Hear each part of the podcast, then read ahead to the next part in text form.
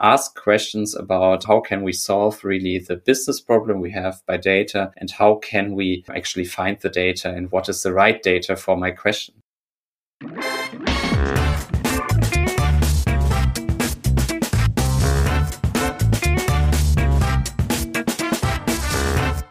Hello and welcome to this episode of the Data Culture Podcast. I'm Carsten Bange, founder and CEO of BARC, and the topic of our podcast today is data leadership. My guest is Christian Haude. He's data strategy manager at Lufthansa Group and a real expert on data leadership. He started to think about this topic during his executive MBA in Munich and St. Gallen and is now shaping and designing the data leadership education at Lufthansa Group. We will learn about the different styles that you need in leadership in a data driven environment. We also hear about six roles that we actually need to develop in six leadership dimensions. We learn about the results of the data leadership assessment at Lufthansa Group, but also how Lufthansa designed their leadership development program. So lots of interesting stuff around this super important topic of leadership. Enjoy the episode.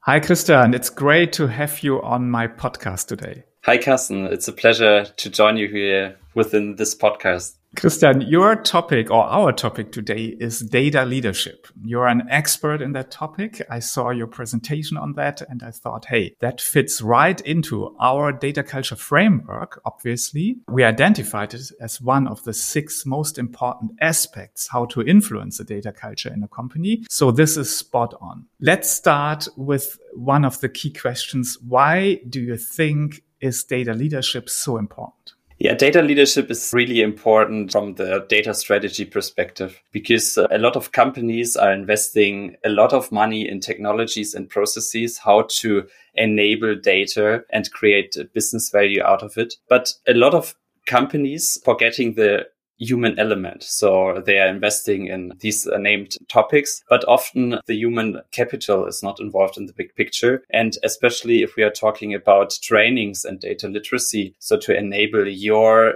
staff and your employees to get data driven, I think it's important also to invest and also to develop into your leadership circles. Absolutely. And we actually touched a little bit on that topic in earlier podcasts. I'm just remembering Thorsten Kranz, who also said that they developed a program for the management. So it's, I think, a very important point here. Before we dive into how you do that, what you do there, let's take a step back and maybe you could define data leadership for us. What is that actually? Yeah, data leadership is actually a really broad notion because if you Google it, you will find a lot of topics and a, lot of literature about this topic. But data leadership in this notion is often how to get your business into a leadership position on the market. So thinking about how can you generate or can, how can you transform your business, which is maybe in a legacy environment towards a data driven company and become a leader in this field. And in this context we are talking today is actually a different notion. And it came really within my executive MBA when we talked a lot about digital leadership. And I thought, okay, there needs to be also a bit different leadership style within a data driven environment. And this was actually the origin of this topic and why I became an expert in this topic, because then I researched a lot about data leadership and really dived into this really super exciting topic. Great. So can you give us a bit more detail? Maybe what are the most important aspects of data leadership? What what is it about? So data leadership is uh, really about the leadership style. So about really how to lead your employees in a data driven environment. So considering you are working with data scientists or with uh, normal employees who are not so familiar with uh, data. So what do you have to consider as a leader? So what kind of leadership style do you need? And especially if we're talking about a data transformation, what we are doing at Lufthansa at the moment is really the aspect that you have old structured company and you want to transform this into a really data driven environment. And then you also to need to adapt your leaders. Uh, your leaders need really to think yeah, data driven. They need to think about business problems and also to then uh, leverage their employees to become also data data driven and think about data if they want to solve business problems. And the other notion is also about the data leadership that you're a change manager. So if you want to drive a data transformation, then you need to be aware about the change leadership style. So how can you uh, balance the emotions, the fears of employees if we are talking really about the transition from yeah, old decisions which are based on experience and gut feelings towards really data driven decisions. And there's really a change of culture, I would say, uh, not the entire, only in the entire ecosystem of an Uh, environment and enterprise, but also in the leadership head, because you need to change your leadership style. And then if you want to make a decision, it's not about what worked best in the last 20 years. It's about what are the figures and facts I can rely on and how can I make the best decision there. Excellent. We heard a little bit about Lufthansa's data strategy in our episode with Xavier Lagardere, your CDO. And my question here is Obviously, this is not something that comes overnight. So transforming, especially such an old company and a, such a large company uh, to a data driven organization is a journey. Is a, you called it the data transformation journey that has several steps and several uh, levels that you want to reach. My question here is, do you define the leadership development in parallel to that journey? So do you see that you say, okay, as an organization, we are evolving and we are trying to reach certain goals? And is the leadership development like designed in parallel or is that independent from this journey? Uh, that's a really good question, Carsten. So we started a couple of years ago and Xavier already spoke about this topic really in detail in his uh, episode. And there also our focus was really on uh, getting the data architecture right, getting the structures like the data governance processes right, and also the ownership. And in parallel to this, now we are focusing in a a bit later stage on the development of the employees and especially on the leaders because if you want to create business value, you need out of data actually. Then you need processes like really data governance processes. You need processes to access data, to really process data, but also you need the technology right. So what kind of cloud? What is the data catalog behind it? But what really enables processes and technologies are really the leaders and uh, people behind it. And often it's the case that the employees wants to drive uh, data use cases, but somehow they are limited by other focus topics, uh, urgent topics, which are, for example, uh, really then current and yeah, really at the moment import, more important than really drive longer projects. But there needs also be a leader who supports these initiatives, who supports the notion of data and uh, understands the importance of data and also the future vision of data. And if we have these three pillars, so technologies, processes, and humans, including employees and the leaders, right, we can create a business value. And this is something what came through the transformation process and we are now forcing to. Interesting. So these three aspects need to come to, to, to together. If you look at priorities, I mean, every organization often identifies key aspects they would like also to change. Yeah, when they say, okay, there's a, a target, a goal that means more being more data driven. Then there's an as is situation, and often there are some priorities defined. Is, is it similar with you?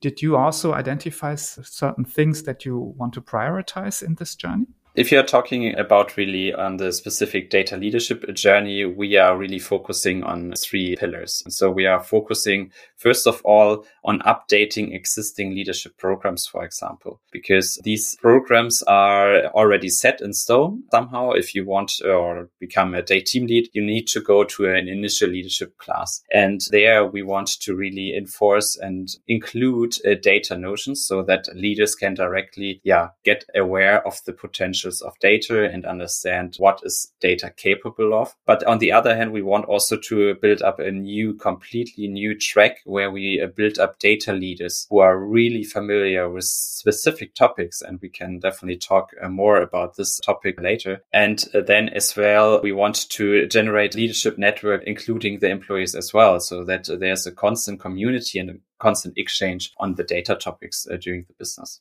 Excellent. Yeah, we definitely want to hear more about your leadership education. But let's talk about the leader first. I know that you, you have developed a model that basically described the different roles. And I found that super interesting. So maybe you can give us a bit of an insight into that.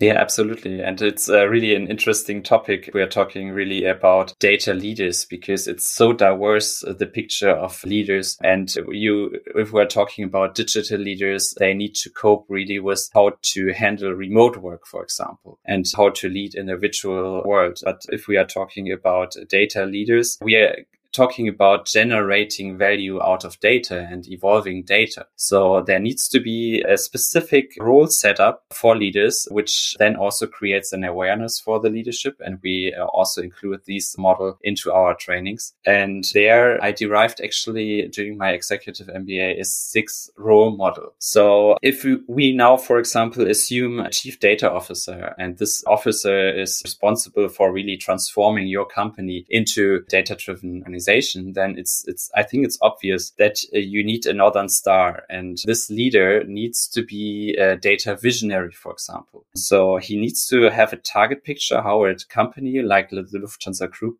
looks like in a data driven setup. So what is possible? What is actually the potential of using data? So this is the first role, actually, the data visionary. So leaders need to have a Northern Star. They need to motivate their employees and their followers about really the potential of data, but also they put this into their strategy. So data is an essential and crucial part of the strategy, which is obvious then derived by the business strategy. But also, on the other hand, the CDO, and then we come to the second role. This is then the data transformer. We need, we need really leaders who can transform their business. So which are really curious about the data and also the final setting. So if you have a target picture, how can you get from the status quo from today really to your target picture. And then also there's uh, something which is called em- emotional intelligence, where really leaders needs to figure out and balance the emotions of employees and can cope with the emotions. This means actually then to understand, to read the emotions. For example, if we are talking about fear of transformation, of change, that they are also communicate openly about their targets and their target picture. And if we are coming now to really the other roles and then go maybe in the hierarchy a bit more down, then it's, it's getting obvious that leaders, uh, maybe in the department level, in the leadership circle, they need to be a data decision maker. So everything, if I have a target picture, if I have a transformer, it's about, yeah, a role model. And if you're a role model as a leader, then you are most effective. And a lot of studies already showed this. And you can assume, Carsten, if I want to be a data leader and I don't make my decision based on data, I'm not really reliable as a leader, isn't it? Absolutely. And uh, by the way, we uh, ran a, a survey uh, two years ago asking especially about data leadership aspects and, and what uh, is seen as important aspects. And actually, leading by example came in number one. Yeah, so it has been identified by the, I don't know exactly, let's say more than 300 people that were participating in the survey. They were identifying leading by example as the most important data leadership aspect. Yeah? So really to confirm your point here, this is something that gives credibility and that obviously has really the potential to change behavior. Yeah. So if, if you see that your leaders are always, not always maybe, but often, yeah, do fact-based decisions or explain their decisions based on facts and data, that obviously has some impact. Absolutely. And then directly from this point on, it's really important that the data decision maker makes action. So that you not just make decisions and then no action will follow. I mean, this is also leadership by example and also brings also a really good notion into it and a really good drive. And this comes then also, and I think this is uh, really important for if we are talking department leaders about really making data decisions. And this is also uh, really important in the executive board. And I think this is really a crucial part of a data leader. So a data leader really makes data decisions, but also then derives tangible actions out of the data because otherwise we won't close the circle. But if we are looking now really into the leadership level, yeah, I would say leadership circle uh, three and team leads, then it's obvious that we need even more roles. And it's really important to have a vision to transform and make data decisions, but also you need, and this is really similar to the data decision maker, you need to drive data. And I always say you actually, as a data leader, every business question should be answered by data and you should uh, breathe data like oxygen. This is also a really familiar quote, but you sh- should embed data in every use case. So imagine you are having, uh, you are leading actually a department for flight operations and you have a question of, for example, how can you improve the performance of your flight even further? Then the direct answer should be, how can I improve this by data? Where's the data I need? To, to get the transparency, to get the overview about my business problem, and then to get the insights. And this is really important on every leadership level from team lead to uh, really the top management. Ask questions about how can we solve really the business problem we have by data and how can we actually find the data and what is the right data for my question. And this is really a big lever because then we, we talked earlier about technologies, about data transformation. It will come the situation that you are not capable to find the data, but then you need to, to also force to create the data you need and also make and maybe open new channels of data creation. So this is also affecting different aspects than if you include data as a data driver in the fourth of the six roles into the into your business. So you can also yeah then lever the data transformation, the data governance quality and actually the data availability with this. And then the other one, and this is also really important because we we talked about the other four rules now is the fifth role of the data collaborator because it's, I think it's obvious if you have a really crucial and really complex uh, business problem that the data is not uh, obviously located in your department. So you need probably to collaborate with other business units, with other business leaders and get the data. And therefore it's really important that you as a leader uh, act as a collaborator on the one hand, really to break silos to use the data from other departments, for example, from controlling or from the ground operation department or even from the sustainability department. They all collect data. And at the moment, it's really a lot of companies in silos located. And within this role, there's a notion of really to break the silos, to speak to each other and to get the data then from the other departments. And to interrupt, just had a thought. And yes, first sure. of all, fully, fully agree. Collaboration, super important. And just at a recent episode with uh, Jan Henning from E.ON that really made the point on collaboration. So if anyone wants to dive deeper, that's, I think, a good episode to listen to. But I just wanted to refer again to that survey on data leadership aspects. And I think collaboration also on a micro level, let's call it maybe that way, is also important because guess what came in number two after leading by example as being important for data leadership? Yeah. Number two was data driven meetings. So a data driven mm. meeting culture. Yeah? Mm-hmm. And for me, that's like okay. the micro level of collaboration in a way that yeah. when you get together. and obviously it seemed to be very important for people. That was actually a bit of a surprise in that survey that this was coming up so high. But if you think about it, it makes a lot of sense, obviously. Yeah. That people spend a lot of times in meeting when talking to each other. But obviously many feel that these meetings and collaborations should probably be a bit more data driven. Mm-hmm. Absolutely. Absolutely. If we are, can include data into our daily meetings, I think uh, this would be really beneficial. And this would be the, also the starting point. If we go via data and make the decisions actually by data, I think that's, that can be really valuable, but unfortunately not so evolved yet in daily life. Absolutely. So we had data visionary starting mm-hmm. from the vision, need to transform data decision maker, third role, data driver was the fourth role. So really looking at insights and using them to drive the business. Data collaborator was your fifth role. Now I'm really curious. What's the sixth one? What's missing? Yeah, the sixth one is actually also a specific role, which you also find in other leadership models. And we are talking about transformative leadership, for example. You should always develop your employees. And this has a specific notion in the data leadership aspect, from my opinion, because what I figured out in several interviews of leaders and with also data scientists is if you're working with especially data scientists, they want to get challenged. They want to have the best, the most complex data use case. And you as a leader needs to provide them the use case and also then to challenge these group of people, but also to coach. And this is actually then the name of the uh, sixth role is the data coach to coach your employees on the journey, on the data journey and to actually bring more knowledge about data the newest technology into your group, but also then to evolve and to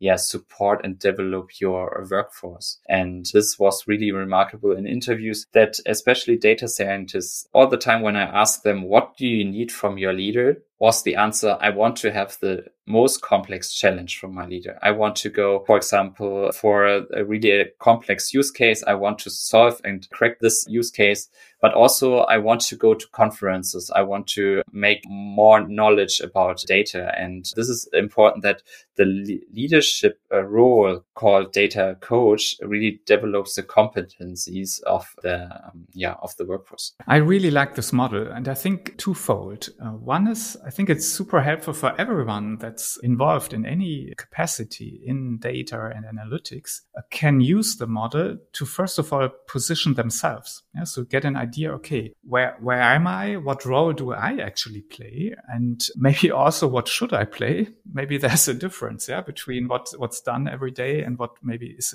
more important for the company. And I think the second interesting aspect of the model could be to use it also to look at the broader team to understand, yeah, maybe where are gaps in the models? Did we actually develop all of them? Since I think everyone would agree that everything you mentioned is important yeah, to really get forward with getting value from data and, and developing into a data driven company. So I think it can also help to really identify gaps to see, okay, who's playing what role? Maybe something's missing. We need to develop and so on. So I think really, really helpful. So thanks for sharing that. Now let's get a bit more concrete. Now we understand the roles and you already mentioned that you have set up a leadership development program. So I think it would be super interesting to hear more about that. How did you set it up? What do you do exactly there?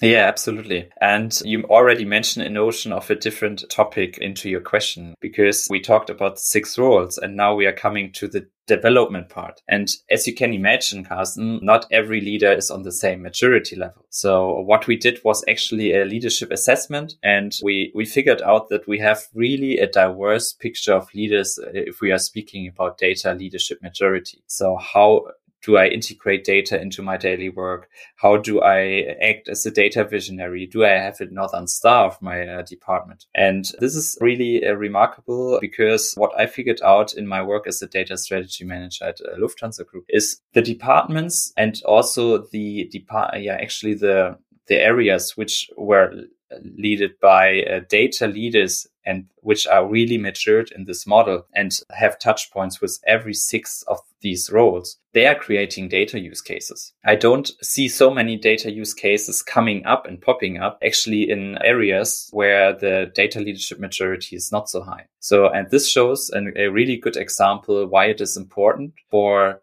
uh, leaders to become data leaders and to become actually more mature in this field. And uh, so we have in the company, and I think this is really representative uh, for every other company. You have, will have, yeah, actually uh, leaders which are not so mature, which are not, yeah, actually having the competencies and the knowledge what is data at all and what can data drive. But on the other hand, you will also have leaders who are driving so many data use cases and their, their daily life is actually then based on data. So, and this is something what we want to cope with the development program we are now setting up at the Lufthansa Group and really pay attention in our, into our data strategy because we want to bring the data leaders and our leaders actually into the spotlight of the data strategy. And therefore we developed a leadership program, what I already mentioned earlier. So we have three pillars. So the routine pillar, I would always say is the exchange pillar where we set up really exchange deep dives where we want to really to have the leaders in exchange with, for example, external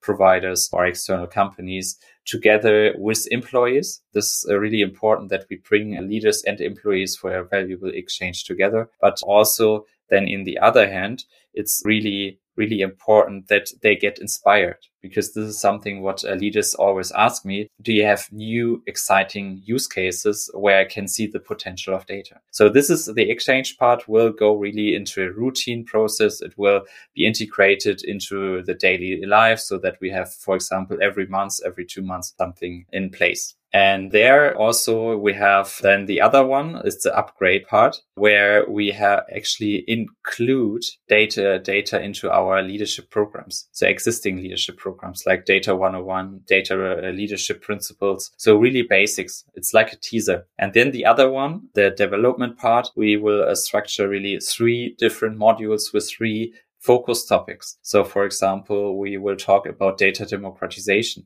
Data democratization is then the part of having really data landscape explained so that a leader knows what is uh, actually his data environment and how can we bring this together and and also to understand what kind of tools he or she has available if we are talking about a data democratization like a data catalog how can he find or she the data and so on so this is this is really important as one pillar so that we have the general understanding of the capabilities within our group, but also on the other hand to understand really how data culture works and also how the potential of data will be set up. So so we will have uh, different modules. The first one will have the focus really on the data 101 and megatrends and so that the leader understands okay what is the potential but also what is actually looking into the future what is even further potential potential and innovation potential. But then also on the other hand, we will talk about data democratization and data culture.